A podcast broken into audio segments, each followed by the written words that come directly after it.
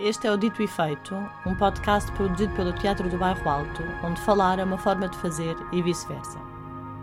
Chamo-me Ana Bigode Figueira, sou programadora da área de discurso do TBA. Por discurso, entendemos as conferências, conversas, edições, investigações e coisas que tais, mas também aquilo que, sem ser necessariamente explícito, molda o que fazemos, o que dizemos e o que vemos. Este episódio chama-se Franco Bifo Berardi, um glossário experimental, e é da autoria do filósofo Franco Bifo Berardi, também fundador da Rádio Alice, a primeira rádio livre em Itália, entre 76 e 78, a quem pedimos para fazer uma espécie de glossário de termos que tem vindo frequentemente a usar. Estes termos, estas palavras, por vezes pares de palavras ou trios de palavras, foram por nós impressas em papel e dispostas voltadas para baixo em cima da mesa do estúdio. Há termos escolhidos por nós e termos recolhidos a pedido depois da sua conferência no TBA. Franco aleatoriamente pega nas palavras impressas, lê-as e troca-as por miúdos, compondo o dito glossário. De vez em quando passamos música. Este episódio é em inglês.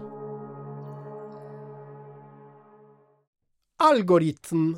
Well, algorithm has nothing to do with the word rhythm, but we can invent etymologies. We don't care so much about etymology. We interpret the word in a free way, you know, just for the precision, algorithm is a word coming from the name of an Arab mathematician whose name was Al-Khwarizmi, and uh, it seems that he is the creator of uh, the theory from which we have uh, induced the word the modern word algorithm that, as you know, means a mathematical succession that uh, inscribes in itself uh, the possibility of a physical development of the algorithm itself. But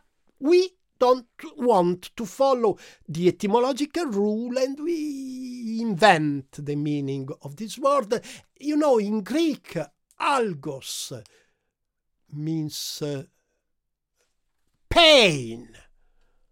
And rhythm, as I already said, is uh, the, the relation between an organism and the surrounding environment. So, so the word algorithm seems like to imply the suffering of the relation between our biological organism, our uh, um, our soul and our body, and a surrounding uh, universe which is more and more dominated by the mathematical rule.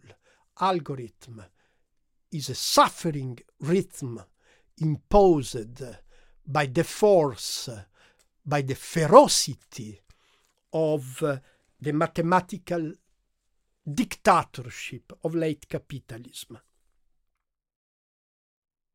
96, 90, 77. Well, I need three, four hours for the developing of these two strange words that are not words but uh, numbers, numerology. I like numerology. Frankly speaking, all of my imagination is uh, turning around some enigmatic figures like 68.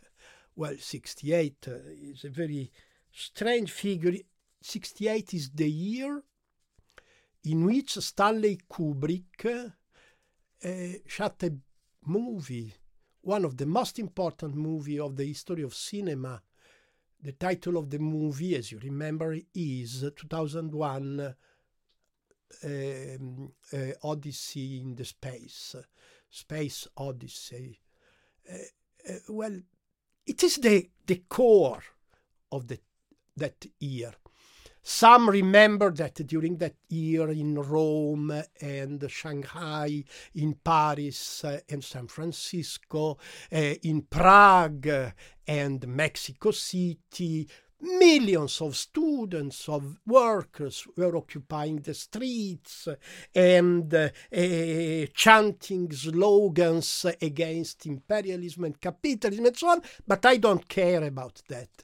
I focus on the movie of Stanley Kubrick because everything is contained in that in that movie. You remember the the instant in which the the captain of the starship whose name I do not remember Dave Dave the moment in which Dave looks at the automaton the, ro- the robot the central brain of the starship and staring in the eye of the automaton understands that something wrong is happening, something wrong.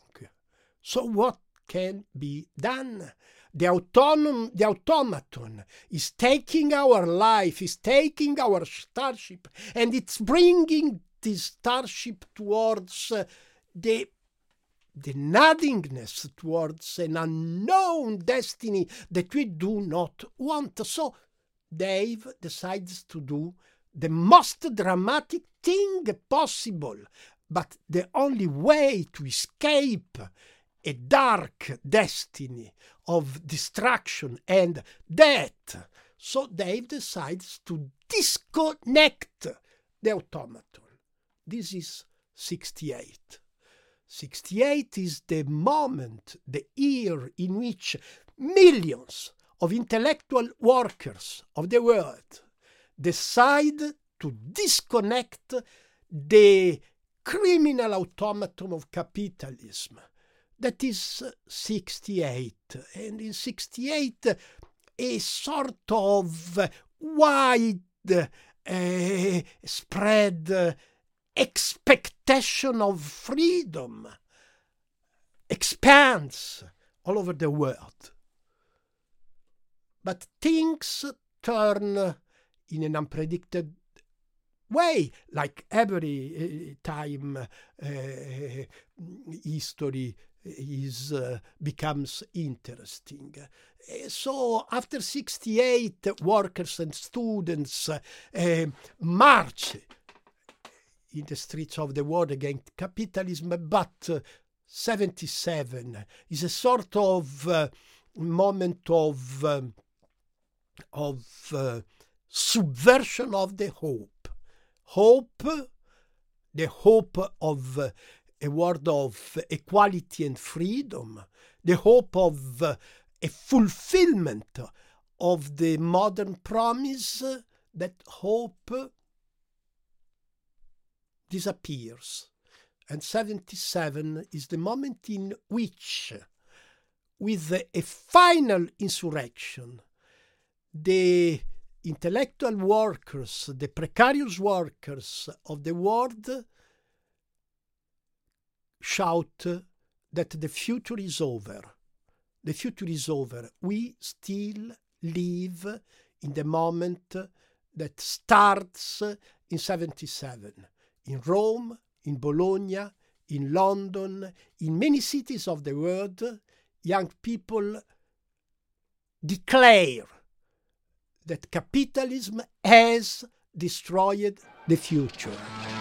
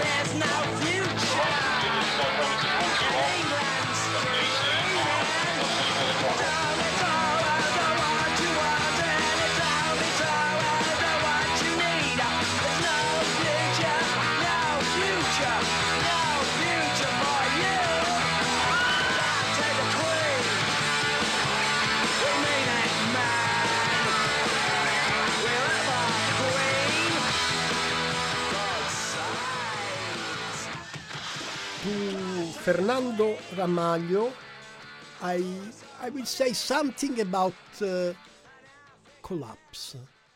Collapse. Collapse. Collapse. Collapse. Well, you know, the organism, a complicated organism as our body, or as the body of society, at a certain point can enter in a condition of um, overload, overload of uh, blood, of money, of uh, action, of work, uh, of noise, of information. And this kind of accumulation of stimulations can lead the organism to a collapse. Collapse, what a wonderful, I, I like the sound of the word. And uh, collapse is the moment in which the organism starts losing its integration. It's the beginning of a process of disintegration. Why do you hear the word collapse so often in our time? Maybe we don't hear, but we feel the collapse in the air. Uh, well, the reason is simple. The reason is that capitalism has produced an effect of self replication of uh, viruses, of viruses, like the virus of uh, financial uh, accumulation, of uh, work um, explosion, and so on. So, capitalism is um, a sort of uh, process of infinite replication of uh, something that cannot be infinitely replicated because it's going to explode the organism itself. Think to Greta Thunberg speaking at the United Nations Organization few weeks ago. What did she say? She said at a certain point, people are dying, people are suffering, entire ecosystems are collapsing, and you, you only think about money, you only think and dream about uh, the infinite economic growth. You see, in the talk of Greta, every element of the collapse is present. First, the reason of the collapse, of the present collapse. The reason is this kind of fairy tale, this kind of bad dream, which is the infinite growth, the infinite replication of the same, the same, the same, the same. But the living organism of the planet, the living organisms of society cannot accept, can, cannot accept, cannot coexist with this kind of infinite replication. So, at a certain point, as Greta says, entire ecosystems are collapsing, are disintegrating, are losing consistency and uh, are losing life. Because you know, collapse is a beautiful thing when you hear the word by a, a, an ironic uh, uh, voice like mine, but at the end it leads to death. breathe, suffocation. I discovered um, asthma in the year 2007. I was um, in the city of Bangkok. Never go to the city of Bangkok. Uh, I went there the summer, July. In the city was raining and uh, incredibly hot, humid, and I stopped breathing all of a sudden. I did not know what the problem was, but after six, seven days in the bed of a hotel room, I decided to go back. And I, the doctor told me, uh, well, you are an asthmatic person. I entered a new universe, a new metaphorical universe. I like metaphors. I like metaphors also when they take destroying my body. Um, I like asthma as a metaphor, not uh, not as a physical reality. I like uh, this metaphor because it's the best way to understand what's happening to the planet, uh, what's happening to our society, what's happening to everybody. You know, asthma is a widespreading uh, uh, affection that is uh, attacking more and more people, especially children, young people in the polluted cities of the world. First of all, suffocation is the physical effect of an excess of poisoning substances that uh, float in, in, in the air that we breathe.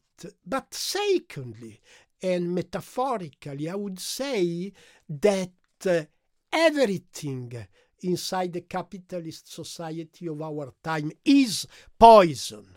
Every flow of information, of uh, air, of food, has of language, has a poisoning effect on our brain, on our body, on our affection. I discovered the metaphorical sense of asthma when I watched in the TV the images of a black man killed in uh, the city of New York some years ago. That guy was an asthmatic person and he was selling cigarettes in the street, which is illegal. And uh, the police uh, wanted to arrest him. He reacted uh, uh, with a very uh, quiet and peaceful reaction, but the police aggressed him.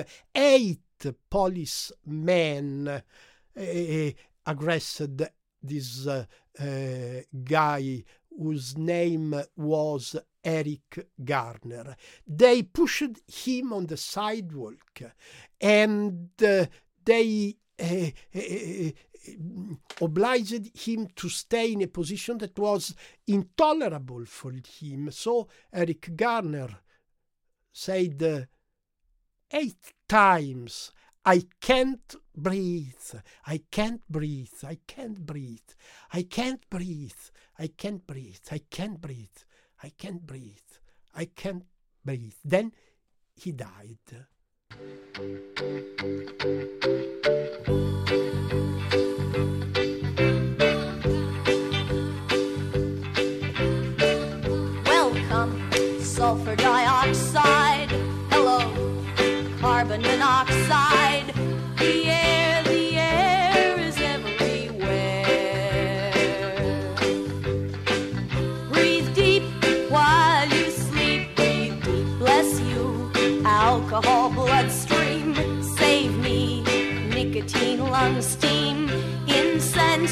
Incense in the air.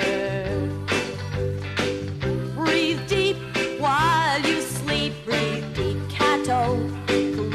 Ectoplasm. Fallout.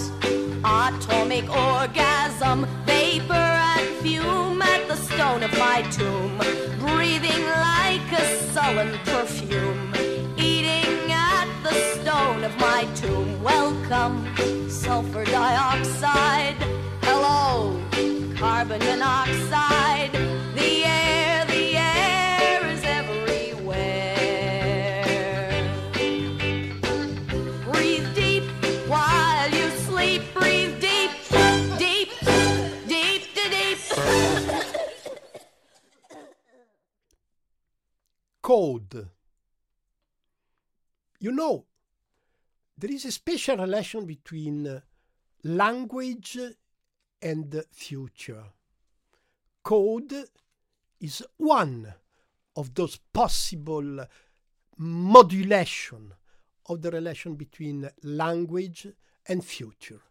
Once upon a time, the the place that today is taken by the code was taken by prophecy. What is a prophet? A prophet is someone who speaks the future, is someone who speaks words that are predicting, that are foreseeing, that are, in a sense, announcing and calling the future. This is uh, the prophet. But prophecy has changed its uh, uh, forms in, uh, in the technological uh, age and has been mostly replaced by code. Code is the inscription of future inside language. Code is a linguistic tool, a system of uh, uh, symbols that are inscribing the future condition of the world inside their, their, their structure. Code is the inscription, inscription of future, but at the same time, it acts as a form of prescription of the future. We are slowly shifting from the dimension of inscriptive language to the dimension of prescriptive language when enormous amounts of data are connected with uh, intelligent automata at that point the code grows able to prescribe the future, to impose the forms of the future to the, the linguistic organisms, the human beings that are obliged to fall that kind of inscribed prophecy which is the code. Can we escape the code? That's a good question. Unfortunately, I do not have an answer because escaping the code is the main enigma of our time.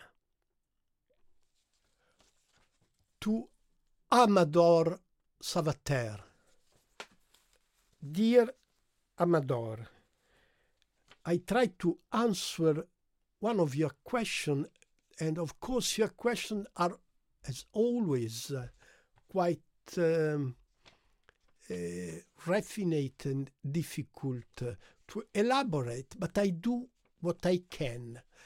You know, I am already answering the first uh, of your words, which is utopia senile. You see, I am trying. I'm old. I'm, yes, I am an old guy who is trying to answer difficult questions. This is, this is uh, my answer in a sense, but I try to elaborate a little bit more. Utopia, senile. Senility is a very wide and important trend of our time because uh, the average age of uh, the humankind, especially in the northern hemisphere, the average age is uh, more and more uh, old, more and more um, high. Uh, people are living longer. And also, thanks to God, children are less and less obliged to come in this world. So, so the, the resulting effect of these two different but converging trends is the senescence of the humankind, the growing old of the humankind. The effect so far is not very good because uh, because uh, exhaustion is becoming uh, the destiny of the planet and the destiny of the humankind. Capitalism has destroyed the physical resources of the planet and is destroying the nervous resources of the human brain. So, all of a sudden, the destiny of senescent people becomes the destiny of the majority of the humankind, not only because one third of the northern hemisphere population is older than 65 years, not only for that, but also because exhaustion is becoming the common lot of the majority of the human of the human population.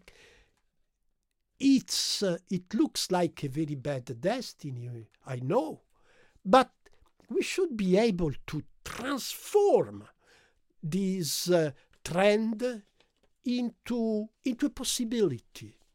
We should be able to transform the condition of exhaustion into a condition of uh, slowness, of uh, slowing down of the average rhythm of our life. We should be able to transform senescence into a conditions of friendship in the relation with death, extinction is a word that has recently entered the political lexicon of the movement. For the first time in uh, human history, extinction becomes uh, a, a realistic prospect for the future. We should be able to, to find the possibility of transforming it into a more relaxed relation with the passing of time. The colonel decides to make his own time and constructs a simple calendar consisting of 10 months with 26 days in each month. The months have names like old Pullman cars, where the colonel had lived until his 18th year. Smell of soot and steam and iron and cigar smoke as the train jolts away into the past. The colonel is jolted back to the now. The colonel decides on this mild gray day to bring his time into present time. He looks at the objects on the breakfast table, calculating the moves to clear it. He measures the distance of his chair to the table, how to push chair back and stand up without hitting the table with his legs.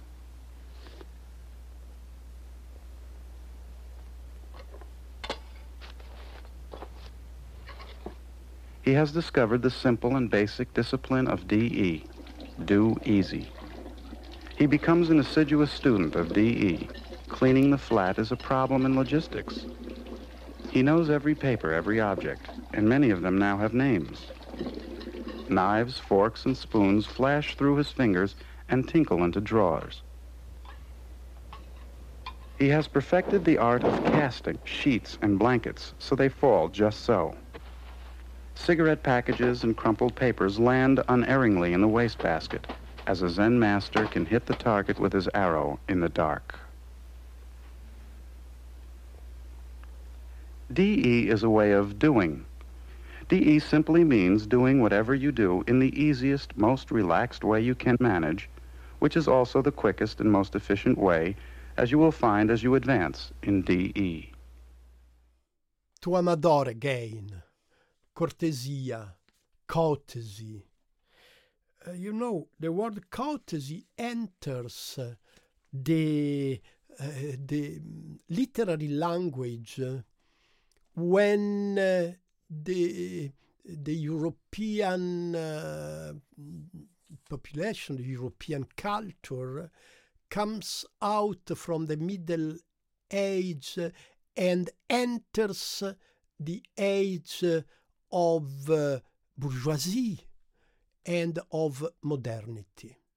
I would say that the word cortesia is a, a central place in the civilization, if I can use this word in a good way, in the in the good uh, transformation, in the transformation for good of uh, the modern of the modern society. Courtesy is the ability to feel, to empathically feel the the persons you are dealing with, and is the ability to elaborate rituals of sensibilization to the relation. Courtesy is a strategy for humanizing the animal instinct in the relation. Maybe Darwin was right when he said that uh, in nature and in human history, as human history is part of nature, uh, in a sense, the strongest, the fittest, always wins. Maybe Darwin was, was right, I don't know. But the problem is that human beings have been able to create a dimension which is outside the jungle, which is outside the brutality of the natural relation among animals. I know nature is cruel, is ferocious, but we are not only natural beings. That's the point. Even if we claim the right to defend nature. At the same time, we know that we are not only natural beings, we are cortes, if I can say. We are beings who are able to feel the presence of the other as a linguistic pleasure. Problem is that the acceleration of the communi- of the rhythm of communication, the acceleration of uh, life and of linguistic exchange as or is destroying the possibility of courtesy. You know, when you are obliged to fight for life, when your time and your words are limited to the strict indispensable for survival. At that point, the sensibility that makes possible courtesy in the relations with the other disappears. So we enter the age of Trumpism, which is based on an epidemics of discourtesy. This is the affection that is destroying human life in our time. Spasm. Spasm is a medical expression that refers to the painful contraction of uh, an organ of our body. Spasm is the effect of an acceleration, an acceleration of the rhythm of the muscle, of the brain, of the entire body. When you are obliged to run faster than your natural rhythm is, at that point you are in danger of spasm. Maybe spasm is uh, the word that may define our accelerationist age, uh, the age of the infinite acceleration of uh, social and communicational rhythm enters in a dimension of spasm, of painful increase of the rhythm of your sensitive body. And the effect of spasm, of course, is that your sensitivity disappears, disintegrates, and at the end you grow unable to feel the presence of the body of the other. Can we come out from this dimension of spasm? According to Félix Guattari, we are in the age of the cosmic spasm, a spasm that goes towards a possibility of chaosmosis, chaosmosis being the recreation of a balance between the rhythm of the body and the rhythm of the surrounding uh, infosphere. So the spasm is a, conduct, a condition that may lead to death, to extinction, or may lead to a new rhythm, to a new empathic relation with the universe.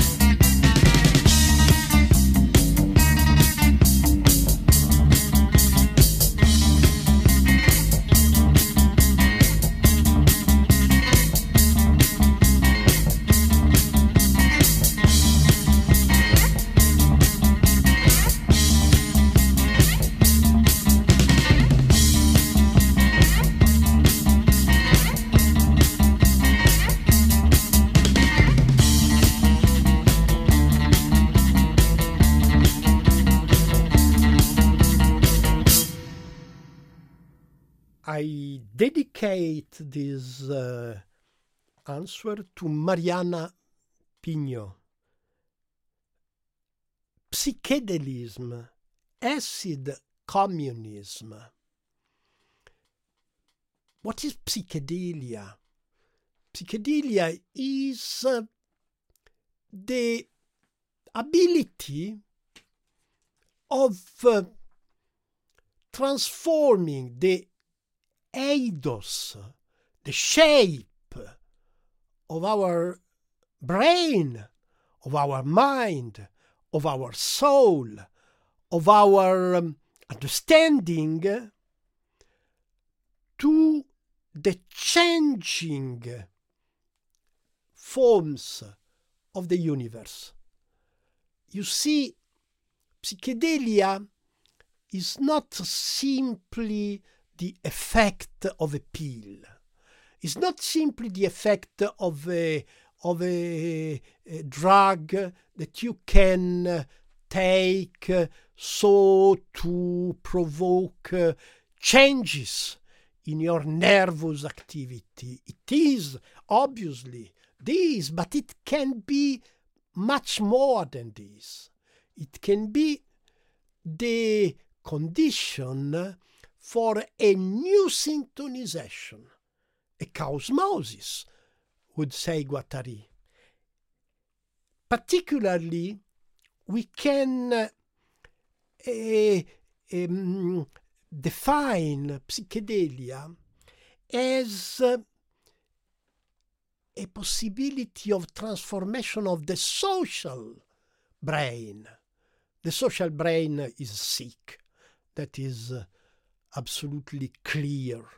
We are living in uh, a sort of uh, epidemics of discourtesy, a sort of epidemics uh, of aggressive madness, an epidemics of uh, fear, paranoia, and uh, it is not uh, a strange event, this kind of massive psychopathology. This is the effect of the acceleration of the uh, exploitation of nervous energies.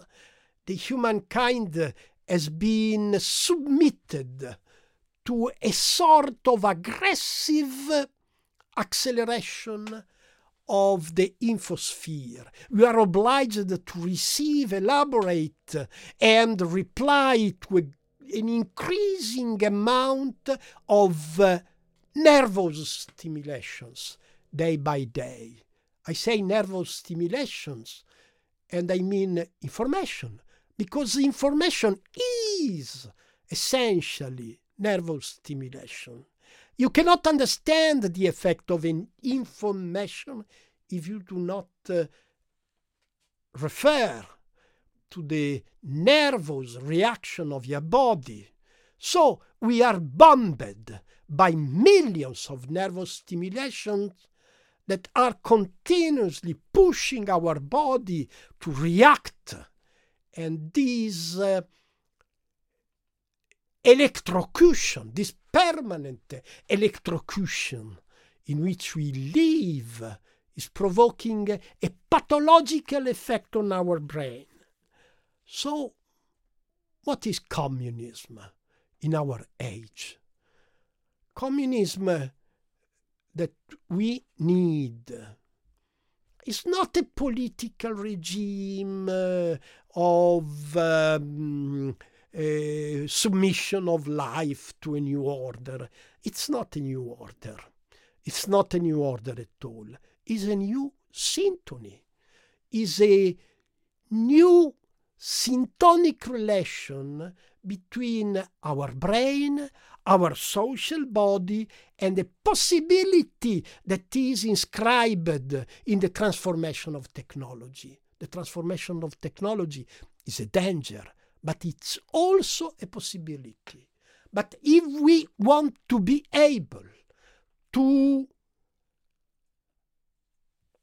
tune in the possibility, we need a psychedelic act.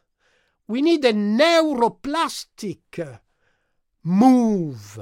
We need a transformation of our brain, of our individual brain, and mostly of our social brain. Maybe psilocybin and uh, lysergic acid can help in this transformation, but it's not about pills. It's pills and much more than pills. It is acid communism. And this is for André and Teodosio. Semiocapital. Wow! Obviously, when we enter in the dimension of uh, the info production, the process uh, of um, creation of things, of production of value, and also the process of economic exchange is more and more based on the circulation of semia, of signs, of information. So, capitalism in uh, the present age is essentially a semiological process of production. The convergence of the financial machine and of digital technology has led our economy to a point of uh, almost complete transformation of the process of production into a semiotic process. I know we still are producing cars and tables and physical things, but the production of cars is more and more turning into the processing of science. Producing a car is more and more the result of a process of informatic elaboration, of computing transmission of data, and at the end of mechanic manipulation of things. So capitalism is a semiotic system. But that has uh, clearly consequences on the uh, on the forms of labor. Labor becomes more and more an essentially nervous activity. What is work nowadays? For a large part of the uh, global workforce, labor is based on sitting in front of a desk, doing the same, the same uh, digital activity, but producing very different uh, physical effects. Of course, I know very well that a large part of the humankind still is working with the hands uh, in the fields or in the factories, but the global functioning of the global production is mediated by digital semiotic machines. The effect of this transformation of the, on the human brain is an effect of exhaustion. Your brain is under stress. Your brain is the subject of a new kind of exploitation. So, the process of emancipation from semiocapital as rules, as forms that are different from the rules and the forms of the old worker, manual worker class. What are those rules? What are those forms of emancipation. That is the present problem of the movement everywhere in the world, dealing with precarious work, dealing with intellectual, semiotic, digital work implies the creation of totally new forms of organization and of struggle. We are looking for the for the new forms, and you and uh, you know um, we must go fast in this research because semiocapital implying the financial plundering semiocapital is destroying the world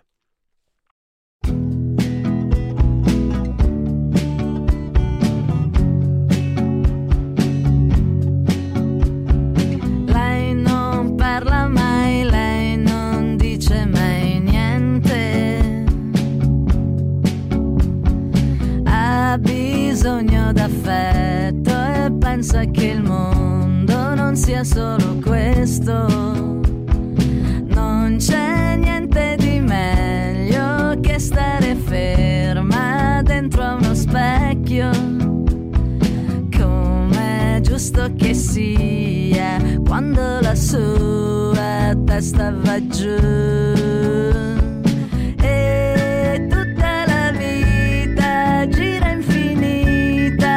tell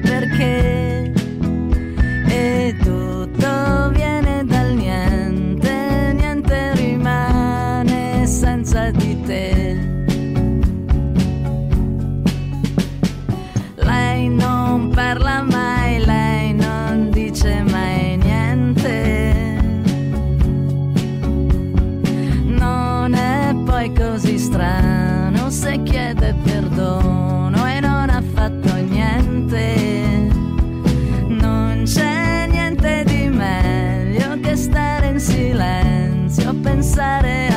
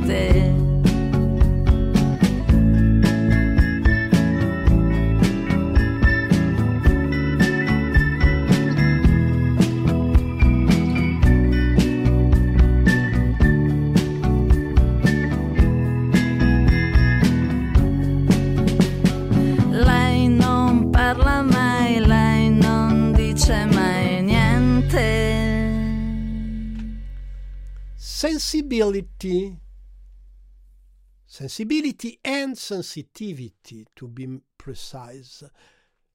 Sensibility. Sensibility of course refers to our senses but uh, it is not uh, like uh, perception. Sensibility is uh, a dimension of our understanding. If I am to define the concept of sensibility, I would say that sensibility is the faculty of, that makes possible the deciphering, the understanding of something that cannot be said by words.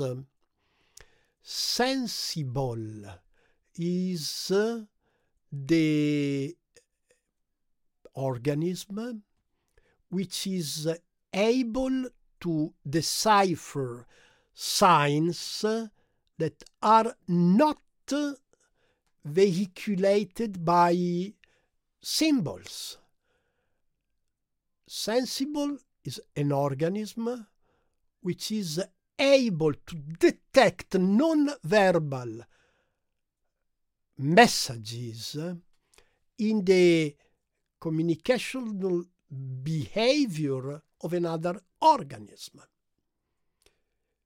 You know, sensibility is at stakes in the present transformation of language, in the present transformation of uh, communication, because the communication cycle in our time, in the age of digital technologies, is more and more transformed into connection and into transfer of digital science. How can a sensible organism to distinguish the meaning, the ambiguous meaning of a non-verbal sign in a digital environment, we humans have entered the kingdom of communications according to the rule of conjunction.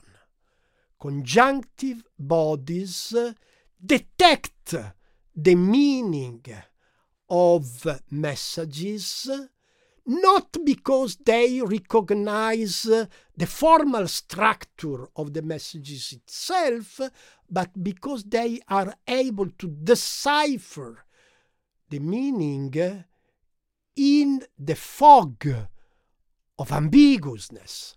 Ambiguousness is the condition of our daily understanding. Sensibility is the ability to find the way in the fog of ambiguity. Maybe we are losing this ability. In that case, as human beings, we are going to be totally lost.